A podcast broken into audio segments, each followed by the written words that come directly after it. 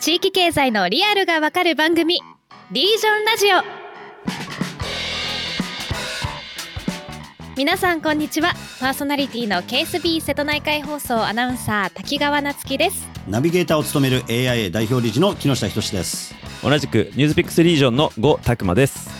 この番組は地域に根ざして新たなビジネスを生み出しているイノベーターの方々をゲストにお迎えして地域経済のリアルを学んでいきます。今回も木下仁さんそして呉拓磨さんと一緒にお送りしていきます。はいお願いします、よろしくお願いします予習会ですね。はい。まあ改めて次に登場するゲストのキーワードについて木下さん滝川さんと一緒に勉強していく予習会となります。はい。で次のゲストの方なんですけれども実はですね、えっと、日本で一番有名な IT 企業にお勤めの一方で副業として副業というかもう個人の活動として東北を中心に日本の漁業やそれを取り巻く課題を解決するための取り組みを行っているという方なんですね。まあ、日本人にとって魚ってまあ身近な食べ物なんですけれども、うん。それを取る漁師の方の仕事とかその水産業がどういう産業であのどういうふうなこうサプライチェーンで回ってるのみたいのって結構知らないなということを、まあ、改めて思いまして。うん。で結構なんですかねきつくて危険な商売みたいなイメージもありますしそもそも稼げてるんだっけみたいなこととかも含めてですねちょっと改めて今回予習していきたいなというふうに思ってるんですけど滝川さん漁師の方とか漁師っていう言葉のイメージどんな感じですか？もう無口でこうどしっと構えてるような そういう男性のイメージで なるほど、でまあ確かにその今呉さんがおっしゃったように、まあ、自然相手のお仕事だからこう危険だなっていうイメージとかこう辛くてちょっとしんどいお仕事なのかなというイメージがあります。だからこう若い人のこう担い手がすごく減ってるようななんか後継者不足ってこうニュースでもこう言ってるようなイメージがあります。うんうんなるほどなるほいやまあ本当にねあの滝さん言う通りでまああのもちろん稼いでるあの漁師さんもいるんですよ、あのマグロとか一発当てる人とかね、ど、うんうん。時々ほらねテレビとかでもやるじゃないですか。なんかねマグロ漁みたいなの。ね男のロマンみたいな。男のロマンですよね遠洋漁業は。はい。い。や、まあ、ただね、もうあれも本当すごい大変なところに行って釣ってるので、はい。釣れりゃいいんですよ。釣れれば何百万とかなるわけですけど、釣れない時にはですね、本当悲惨になるっていうので、安定さとかもちょっと難しいような感じ。ああ、そうそう。です。うんまさにですねう。んだから普通の漁業っていうのは本当取りに行ってね、いればもちろんいいんですけど、あの、それがどんどんどんどんですね、取れづらくなってきていてですね、だからね、安定的な漁業っていうのはね、うん二つありまして、一個はね、あの、いわゆる養殖ですね。はいはいはいはい。うん海上養殖、海で養殖しているのを、まあ、育てて取ってくる。まあ、基本はまあ、取りに行っていないみたいなことはないわけですね、育ててるので。で、もう一個は全国で数カ所でやってる定置網。いわゆるあの、定置網業ってわかります、ん竹内さん。わかんないです。定置網っていうのは、あの、ちょっと沖合にですね、大きい、まあ、生けすのように縄を張ってですね、そこにお魚が自動的にこの入ってきてくれると。いい言い方ですね。で、で、入ってきたお魚も出ていくところもあってですね、出て行ったりとかもするんですけど、まあ一定数ずっとそこにいるんで、そこに行けばですね、まあ釣り堀みたいに釣れるみたいな仕組みになっていて、定置網漁できるところの漁業は比較的安定してるんですね。うんただ、うん定置網が高いんですよ、すごい。何億って投資をしなきゃいけなかったあそんなにするんだ。そうなんですよ。そう。あなんで定置網業はサラリーマンみたいな漁業ができるんです。朝出て行って、定置網のとこまで行って、パッと釣って夕方帰ってきてってできるんで、規則的な生活ができる。そうそう漁師さんそうそう。だけど、投資は結構大きいっていううので、ん大規模なその法人じゃないとそれはなかなか手が出せない。そうそうそうなんですよね。はいなので、まあ今、普通に言われる、まあ取りに行ってやってくるっていう、じゃあ漁はどうなってるかっていうと、いわゆる漁獲量とかですね、そういうものっていうのはどんどんどんどん下がってきていてですね、まあ、いわゆるね、遠洋漁業、すごい遠くまで行って取ってくるもの。ね、あとは沖合漁業って言って、まあちょっと、まあ沖合前に出て取って帰ってこれるぐらいの範囲で取ってくるもの。あとはさっき言ったね、沿岸で漁業する。まあちょっと出ていったところにあるものを取ってきたり、まあ、あとはさっき言った養殖とかね、定置網みたいな感じでこうやって構成されるんですけど、うんまあ、全体として、これはですね、まあ、どんどんどんどんまあ減っていてですね、日本自体っていうのは本当海洋国家なんですけど、うん魚自体がですね、あまりもう取れないっていう状況になっていて、うんで、さらにまあ食べなくもなってるんですよね、我々が。うんあ確かに魚離れというのはよく聞きますね。そうそうね。やっぱり、うんあの、ほ骨があるから嫌だとか、うんあのー うんまあ、あとは日本人がやっぱりあの、お肉をね、よく食べるようになったわけですよ。まあ、慣れ、食べられるようになった。確かにね、まあ正しく言えば。ね昔はもう貧乏なんで、そんな牛肉なんて高級なものは食えなかったわけですよね。でやっぱりお魚よりも、まあそういう牛肉とかにみんながこうやってシフトしていったっていうね、まあ食べなくもなった。で、さらに漁獲量が減ってってる。これね、原因は2つあってですね。うんで、1つは、いわゆるまあ、取る人が減っていると。漁師さんが減ってる。で、ただ、ただ、ただですね、漁師さんは減ってるんですが、今ね、うん漁船ってすごい高度化してるんですよ。うんあの、魚群探知機ってね、レーダーみたいなのがあっこうやって、はいはいまあ、あの、お魚がどこにいるかっていうのを、なんとなくそのレーダーで見えるんですよね、海の中が。だから、これがない時代と比較したらですね、すごい取る効率は良くなってるそうなんですね。めちゃくちゃ。だけど、それでなんでまたさらに減ってしまうのかっていうと、要は一人当たり取れる数は増えてるはずなんですけど、うん今度は取れる海洋資源って言いますか、お魚自体がですね、まあ温暖化なのか海流変化なのか原因はよく分かっていないのはい原因と、もう一個は正直昔取りすぎたっていう説はやっぱあってはあいなくなってる。そうそうそうそう、まさにですね。だから食物連鎖みたいなところがある中で、うんすごいサイクルが崩れちゃうぐらいガガガガガとめちゃめちゃ取ってしまったと。と例えばまあ、なんか庶民的なお魚ですよね。あサンマとかイワシとか。そうそうそう。でも、ちょっとすごい量取ってたわけですよ。うんで、もうどれぐらい取っていいかみたいなことあんまあんまり考えずに取ってたら、その要は資源っていうのはあのね、人間の出生数みたいなのと一緒である程度子供を産んで数が個体数が増えるっていう限界点があるので、それを下回るとですね、どんどんどんどん減っていっちゃうんですよね。うんで、まあ、これで減ってるんじゃないかと。この二つですね。だから一つは、まあ、海流とか自然変化によってどっか違うとこ行ってしまったっていう説と、もう一個は資源そのものがですね、回復不能なぐらい取ってしまったんじゃないかっていうので、なかなか今、例えばサンマなんかもね、すごい高級魚に今はね、なあーそうですね。なってますね。そうなんですよね。なんで、そうってなると、今度はもうね、数も取れなくなってしまってくるということで、えーさっきみたいにね、すごい、すごい魚群探知機とか、まあ、設備投資をして頑張るみたいなのもあるんですけど、まあ、結果的に言うと、ああ、もうそこまでしてまでもうちょっと漁業はやりたくないなという若い人にが、まあ、たくさん増えてですね。うん。で、まあ、担い手というか、やっている方っていうのは、もう本当に高齢の方、だから65歳以上みたいな方が、あの、もう5.8万人漁業には従事されていて、で、今、平均年齢が56歳をもう上回ってくるところまで来てるんですよね。だからさっき言ったうん。過酷な、いね、う海の上に船で行くわけですから、はい。うんうん。で、それでもちろんね、あの、特例的に元気なおじいちゃんみたいなのいるんですよ。僕の 地方で会うんだけど。だけどさすがに、やっぱり全員が全員そんななんかそう、特例的にすごい人じゃないので、取るのが大変。ということで、今、まあ我々がスーパーに行ってみるお魚、うんでうんほとんど、え、これどこの国みたいなのを含めて、日本って今お魚を、昔は輸出をしてたんですけど、今輸入する国になってる。そうなんですよね。う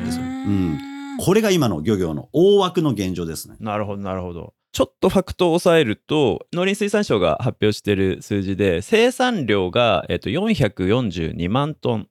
で産業としての生産額が1兆5579億円っていうのが全体像なんですね。うん。でもうさっき木下さんが言った通りでまあすごいどんどん生産量自体は下がってる。1984年の昭和59年が生産量のピークで、うんうんこれが1282万トンだったんで今のまあ3倍弱うん。あって今3分の1ぐらいしか取れてないっていうことなんですねさっき木下さんが言ったような理由で。もう取れない。行っても取れない。で、今はね、例えばオイルとかも高くなってくると、採算が合わない人件費とか、うん船の焼却とか、いろいろ考えるとですね、そうすると、あもうこれはもうダメだって言って、やっぱやめてしまうわけですよね。だからまあどんどん数も減る。なるほどうんでもあれですねさっきの話だと昭和59年のピークの時逆に言うと取りすぎてたんですね多分。っていう、まあ、これ、これは実はあって、要は計画的にすごいやれてるようでやれてないんですよね。うん。だからよくあの、いい事例でそのアイスランドとかノルウェーのね、サーモンとか、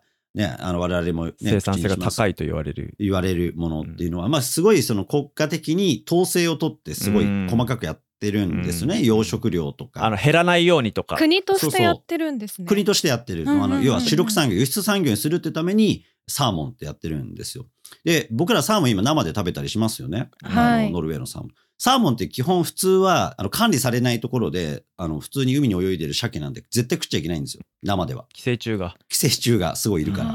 あうんなぜかってそういう食物連鎖なわけですよね。いろんなところでいろんな食べ物を食べるから、摂取した食べ物に寄生虫がいてっていう話なんで、そういう食べ物も全部コントロールして、これを生で食べれるサーモンとして国際輸出するっていう戦略のもとにノルウェーとかやってるんですよ。へーで、だから日本とかも昔サーモンなんてお寿司で食べないわけですよ。なかったですねえ江戸前にはないですもんね。江戸前で、江戸前でサーモンは未だに出さないってね、こだわってるお店いっぱいありますけど、でもこれどこからノルウェー攻めたかと、これすごくて、輸出産業化するのに、今みたいなものを作って、でもみんな食べないんですよ。だけど日本人はどうやら、まあね、マグロとかいろいろ食べるから生食が強いっていうことで、うんターゲットでですね、回転寿司屋をあの対象に、一。定量までノルウェーってね、販売促進だって言って無料で、えーあの、えー鮭を入れたらしいんです。で、ダーッと入れて、みんなに一回食べてもらおうと。で、食べてみたら、お、なんだ、意外とうまいじゃん、みたいな話になって、うんうん定番になっていったんですね、えー回転寿司とかの。そうなんだ。すごいそこまで国を挙げてそうそう。で、日本が、じゃあなんで結構これ難しいかっていうと、じゃあ水産庁がですね、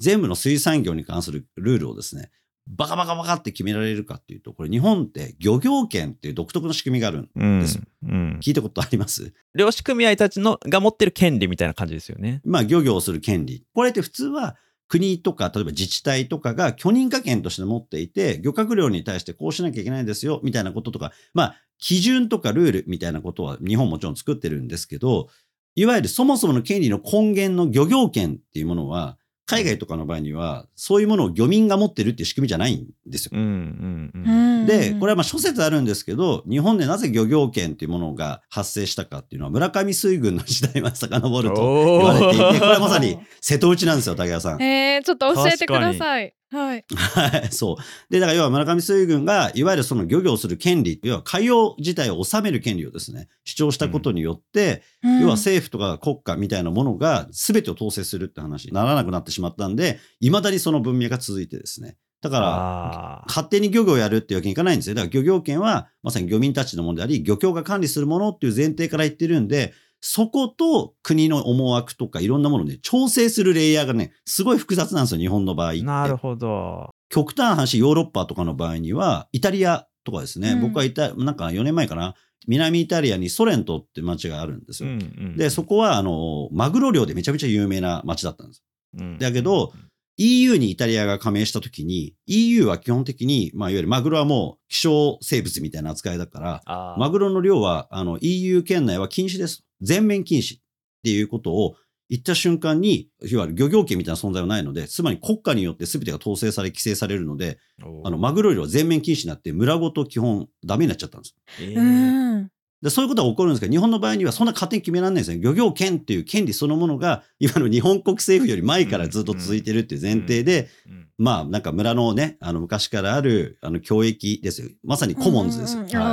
あそれがゆえにですね、なかなかこのね、交渉がなんかうまくいかなくてですね。じゃあ、うんあまり取りすぎないで保護しようって言ったら、じゃあそれどうすんだ、ね、その分の権利を保護しろみたいな話とかが結構こうね、複雑に入り組んでるまま、でも状況的には先みたいにどんどん取れづらくなり、コストがかかるようになって、そこまでしてまでやらない。担い手はどんどんいなくなっていく。でもお魚は一定量食べるんで、外から輸入していくってことで、輸出よりも輸入に頼るような海洋国家になってしまってるっていうのが今の日本なんですよね。なるほど。ノルウェーとかって国別の比較でのその漁業者1人当たりの生産高と生産量とか、は漁船1人当たりの生産量とかがめっちゃ高いんですよね。うんうん。日本の多分漁船1隻当たりの生産量でいうと日本の20倍とかあるんですよね、うんノルウェーアイルランドはさらに多いみたいな。だやっぱ生産性がちょっと低い日本の漁業はっていうのがどうも特徴みたいで多分それってあの沿岸漁業をやるのかその遠洋漁業をやるのかあとその天然のものを取ってくる割合と養殖の割合が日本は天然志向なんですよね。そう。天然が一番っていうのが日本の変な思考としてね。うんありますよね、未だにね。そうう。だからこれってまあ、ある意味すごいちょっとなんだろうな、資本主義的論理がすごい働きづらい領域で、っていうのは、お魚っていうのは自然の再生産をしている。でこれで養殖だからって、機械的にすごい作れるかって、これ難しいんですよ、実際。マグロ漁とかもあるじゃないですか。マグロの養殖とかもあるでしょ。だけどマグロって食物連鎖の上の方にいるんですよね。うんやっぱマグロでかい個体が。いろんな小魚食べてあのサイズになるわけですもんね。そうそうそう。んなので、マグロだけを増やすって無理なんですよ。うんマグロを増やすためにはマグロの餌も増やさなきゃいけないので。うんううんんだからそうすると、マグロが減ってるから、マグロだけ養殖すれば OK とかって話じゃなくてですよ。今度は、うんマグロの食べるものも養殖しなきゃいけないよね、みたいな話じゃあせ生態系ごと管理しないと管理できない。できないんですね。だからもちろん、なんかあの、海にいないものをね、食べさせちゃうみたいな、そういういろんなものはあるんだけど、でもそれやっていくうんと、また変な話になっていくんで、極力やっぱり一応生態系の中でやりましょうねっていうのが、だからまあそれが北欧とかの漁業と日本の漁業の圧倒的違いなんですけど、じゃあなんでそれね、漁業者ごとの漁獲割り当てとかが細かくできないのかっていうと、それは別に水産庁が全体の権利を国家として持ってるとかじゃないからなんですよね。うん結構構造的な問題ですね。構造的な問題で、あとはまあ、うんお魚ってそんなみんなのものなわけですね。海ってね、ここからここが俺のもんだからって言っても、お魚はね、なんか木下さんの海域だけ通ろうなんて思ってくれないから、はい。急急にですね、五さんの海域から木下の海域に来てですね、木下の海域から滝谷さんの海域に行くわけですよ。あの、ずーっと海流で、大体のものは。うん一部エビとか違うものもあるんですけど、そうすると、例えば僕がですね、いやもう俺はもう知ったこっちゃねえと、取ってやる。まあそれは別に悪じゃなくてですね、取ってやるっていう、それが一番儲かるじゃないかっていうので、底引き網とかですね、巻き網って言って、根こそぎこうやって取っていく。下から取っていくやつ。そうそう。それを僕がやっちゃうとですね、五山の海域から木下の海域に来た時に結構取っちゃうので、滝川さんの海域に行った時にはほぼいないっていうのはあるんですよ、実際。で、これはもう統計的にも結構分析されていて、だからこれを全体で調整しなきゃいけないっていうのはね、結構大変なんですよ。それぞれに漁協権が割り当てられてんだけど、昔は、まあその技術もあんまりなくてそんなに取れなかったんだけど、今は残ってってるところはそれなりに投資をしてやろうっていうのでやっていくと、それを賄うためには結構取んなきゃいけないので、根こそぎ取っちゃうことになる。そうそう。だからこれをどうやって調整するかっていうのがすごい難しいところでずっと悩んで今に来ちゃってる。あれですよね、海外だと、その漁業者ごとにどれだけ取っていいよっていう漁獲可能量の割り当てで、もうその取れる上限を決める、うん。あなたの会社はこれだけしか取っちゃいけませんよ、それ以上は取ったら違法ですみたいなルールになってるから、それで調整できるっていうやり方になってるらしいんですけど、なんか日本はそれがあんまり浸透してなくて、まあ、あの、すごいシンプルに言うと、もちろん違う場合もあるんですけど、大体の場合は、例えば年間でこれだけ取りましょうと、このところでは。全体の上限はあるんですよ、大体。うんうん。だけどはいはい。簡単に言うと早もん勝ちなんです。はいはいはい。だから、じゃあ今日から解禁ですと。解禁期間に取っていいのは、例えば10万トンですとうん言われたら、えっと、木下の漁船と五山の漁船と滝谷さんの漁船で早もん勝ちなんです。で、ブワーって取るんですよね。うんそんなに競争社会なんですね。そうそう、え競争社会。だからあのはい、解禁日に船がブワーとか出てくるのあるじゃないですか、うん出てきますね。はい。テレビとか。かで。はい。あれはなんでかって言ったら、いいところに早い、一目散に早く行って、早く取んないとですね。で、上限が来ると、はい終了って言って終わるんで、うんうんみんながあるんですけど、まあ、それはね、10万トンつって、みんながわーって取ってて、ストップって言ったとしても、ちょっと11万トンぐらい取っちゃったりとかは、絶対あると思うんですけど、まあ、そういうの含めて、管理がすごい難しいんですよ。じゃあ、一漁船ずつちゃんと決めれば、急がなくていいじゃないですか。うん、確かに。急がないからいいんじゃないかってなるんですけど、でも、じゃあ取れなかったらどうしてくれるんだとか、うんこれまたいろめんどくさい話がいろいろ出てくるんです。でもじゃあ日本でケースがないのかっていうと、そんなことはなくはいてですね。はい。例えば、まあ、有名なケースで言うと、あの、佐渡島のエビのケースがすごい有名なケースで、エビは比較的そんなとんでもないところまで行かないそうで、で、特にそこの、あの、佐渡のところのある海域は、ぐるぐる回っている。なんで、まあ、要は、外から来るね、潮がこうやって入ってくるとかがあんまりないから、ここだけで管理ができるっていう海域だあそうで。ーなるほど。そうそう。だから、なんかね、さっきみたいに木下海域で全部取られちゃうみたいなことはないと。で、そこの海域でやってる人たちで、じゃあやっぱりね、所得がどんどん下がってきたんですよ。それなぜかっていうと、どんどん取ってたら、エビがどんどんちっちゃくなってきてです。で、エビがちっちゃくなると、さっき言ったように、これグラム単価なんですよ。大体あの漁業のほとんどって。はあはあつまり、簡単に言うと、でかいからすごい高くて、小さいからすごい安いっていうわけでもないんですよ、単純に。うん要は何トンのなんとかっていうお魚をやります。だからエビだったら何トンのエビを出荷しないと生活が成り立たないみたいな感じなんで、みんなでその生活が成り立つ量を取ってたらですね、どんどんエビがちっちゃくなっていっちゃう。うん当たり前です大きくなる前に取ってるから。で、なってって、小さくなればなるほど、さらに取らないとその量が稼げないので、どんどん取っていくんで、どんどんちっちゃくなっていくんですよ、個体が。で、これはやばいって話になって、実際やったことは何かっていうと、二つあって、一個は禁漁期間を作る。まあうん要は、数年間、国から予算を取ってですね、禁漁、つまり、あの、ある程度生活保障をして、漁をしないっていう期間を作ったんですね。生活は守ってくれた上でってことなんですね。へえ。そう。で、もう一個は今の、あの、取る、それぞれの量を決めて、その分だけ取れば、ちゃんと漁業者として生活が成り立つ量をはいちゃんと保証していくっていうことをやってですね、これは大成功してですね、うんへえ。個体量、あの個体自体の3年休んだらすごい大きくなってですね、うん。大きくなったんで、すごい何匹も取らなくてよくなったんです。よ。うん。まあ、何匹は取るか何百匹とか何千匹は取んなくてよくなって、うん。でそうすると結局さっき言った個体の再循環がずっと続いていくので、なるほどなるほど。持続可能に漁業者がそんなに頑張って競って取らなくても生活が成り立つっていう漁業集落に再生したっていうのはすごく結構有名なケースで。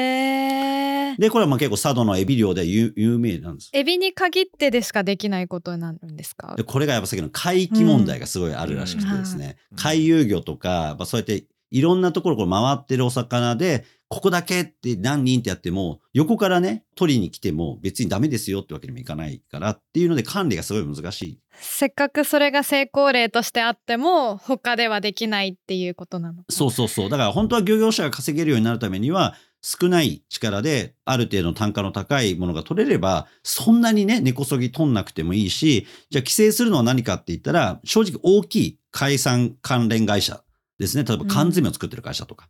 こういうところってすごい未だに正直その底引きとか根こそぎ取っちゃうっていうやり方に対してはすごい肯定的な発信をしてたりしてて、まあちょっと若干持続可能性には僕は問題があるんじゃないかなと思ったりする発信があるんですけど、まあそういうのを含めてやっぱり漁業者の多くはまあ中小とかの人たちが多いので、そこに対しては実は計画的に今みたいにやってこう、あとは単価を上げるのに漁業者の名前をつける。あの、これお魚とお肉の一番大きな違いはトレーサビリティがないんですよ。うんお肉って今、どこの誰が作ったかって分かりますよね、焼肉屋さんとか行くと。うんうんこの番号がついてる。うんまあ、昔ね、ちょっと不慮の、不慮のというか悲しい事件というか、事故というか、ね、食べてお腹をね、壊してしまって亡くなってしまう方が出たりとか、お肉であったんで、やっぱちゃんとどこで取れたどういうものか、いつ作られているものかを記録しましょうってあるんですけど、お魚って実はね、トレーサビリティがないんですよ。うんないから、結局誰がどう取っても同じになっちゃうんですよ。で、これを今変えようって言って挑戦して、羽田市場っていうね、あのところとかもそうだし、いくつかこういう人たちが出てきて、実はまあ今度のゲストがやってる取り組みに近いんですけど、つまり誰が取ったどういうものかっていうものをちゃんと出そうと。うんで、そうするとお魚大事にするんですよね。うんうんうんで、い今まではさっき言ったグラム単価でしかないから、まあ、正直、例えば僕がもう適当にですね、わーとかって取って、めちゃくちゃにしたサバでも、すごい大事に竹谷さんが取ったサバでも同じ値段なんですよ。もう基本的に流通するときう。んで、だからよくあの、寿司屋の漫画とかにも出てくるのは、目利きって言うじゃないですか。はいはい仲買人数そうそう。なんで目利きがいるかってトレーサビリティがないからです。わかんない。竹谷さんにせ僕が悪い人だったら、いや、これはですね、あの、ホニャララっていうとてつもない高級魚なんですよって言って、これ昨日一本釣りでやったやつだから、いくらで買ってくれとかって言うじゃないですか。言ってること全部嘘でもいいんですよ。うんうんうんだけどそれを、いや、竹谷さんは全部言ってて、いや、それその魚じゃないよね。どう見たってこれは昨日一本釣りじゃないでしょ。って分かるかどうかっていうのが、実は魚業界の駆け引きだったんですね、ずっと。とだから目利きが大切だって言われるんですけど、うん。でもそれをもうね、今ね、一般の人が直接買う産直みたいなのどんどん増えてきてるんで、そんなことやってたらダメだよねっていうので、〇〇さんが釣ったなんとかのサバ、五島のサバっていうので、それを飛行機に乗っけて羽田市場ですね。羽田空港にセットセンターがあってですね、羽田に着いたお魚を羽田空港の横のセットセンターでさばいてですね、でそれを輸出もしちゃうみたいなことまでね、やってたりするんですけど、そうするとね、またね、漁民がですね、稼げるようになっていくんですよ。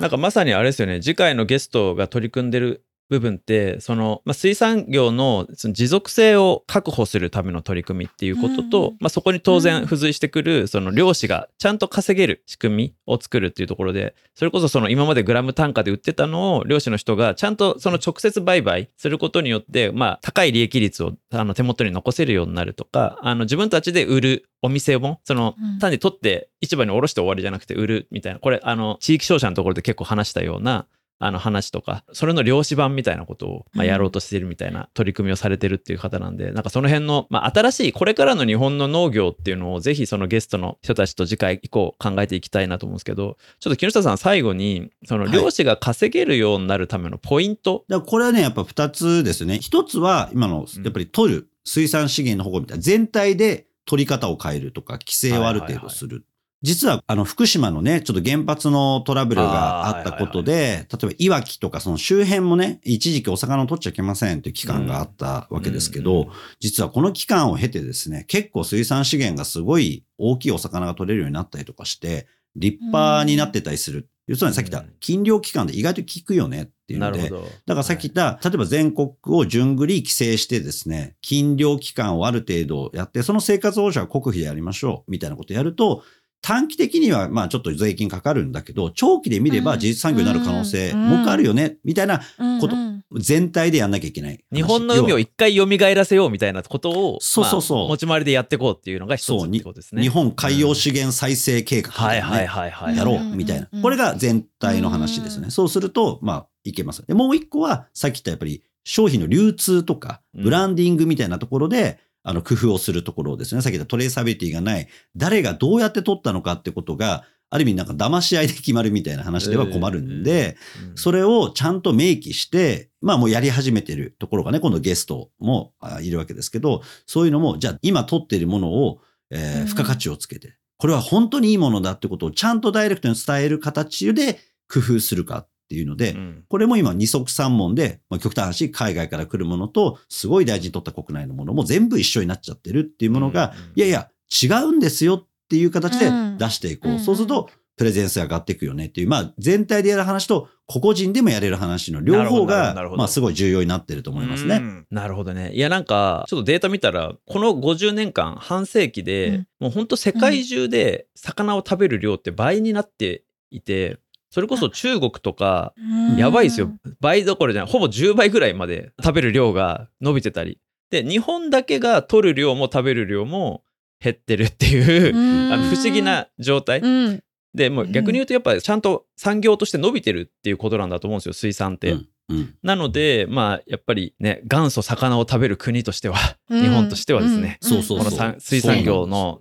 立て直しというかねもう一回考え直すってことはすごく大事かなというのであの次回のゲストとともに議論していくのすごい楽しみですね。ですね。はい。せっかくね、はい。まあね、うん。日本なんて寿司とかね、そういうものは世界中の人が食べるようになって、うん。この時に本当は日本のお魚をね、うまく輸出産業にできれば、うん。めっちゃチャンスなんですけど、まあそこが今狙えてないのをどう狙うかみたいなこともね、うん。ゲストの人とまたね、うん。話してみたいですいいよね。ですね。うん。はいじゃあ最後に今日の感想次回のゲストに聞きたいことなんか滝川さうん。んいかがでしょうか、はい。水産業とか漁業について学んでなんかちゃんと学んだのって中学校の社会ぶりだったなっていうのが。すごい思い出し思い出しながらだったのでうん改めて勉強になりました。復習ができたな。予習だけど復習ができたなっていう感じ でしたね。でなんか本当なんでしょう。私瀬戸内のお魚大好きですし、うん。お寿司も大好きなので、うん。なんかこれからもこう、うん、食べ続けたいなっていう思いがあるのでなんかそれがこう本当どういうふうにこの日本の漁業をこう継続させていこうと考えているのかとか、まあ、令和の時代後継者不足と言われている中でどうやってその漁業される方のモチベーションを上げて稼げるようにしてるのかをそういう仕組みの部分改めてそのゲストの方にもお伺いしたいなと思いました。はいありがとうございます木下さん最後にちょっと一言じゃあお願いします。あ、まさに輸出産業としての、やっぱり水産業の可能性みたいなのをやっぱり聞きたいですね。うんうんあの、どうやったら海外に向けていけるのか、日本の漁業をもう一回再生してですね、やっぱり、あの、稼ぐ産業としてよりなればですね、やっぱあの、漁業をやられている方々の、やっぱまたね、プライドもすごいより高まっていくでしょうから、うん。このあたりしっかりね、なんかゲストの方もいろいろやって、おそらくね、大変なこともいっぱいあったと思うんですよ。やっぱりすごい、あの、そういう意味では、あの、伝統的かつ、ちょっとやっぱ硬直的な面もある、あの、うん業界ではありますから。昔ながらの業界ですからね。そうですね。で、それで、かつなんか論理とか戦略みたいなことっていうよりはですね、やっぱ体が丈夫で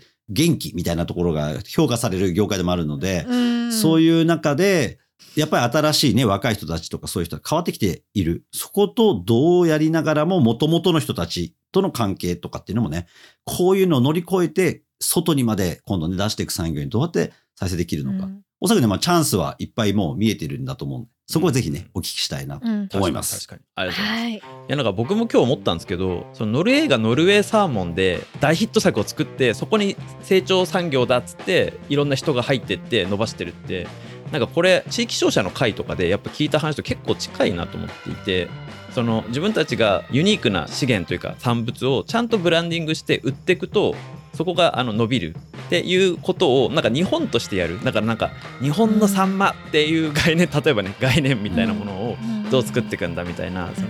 お肉の世界とかだったらすでにやってることだと思うんですけど、まあ、それが水産業の世界でもなんかできるんだなみたいなことを考えるとなんか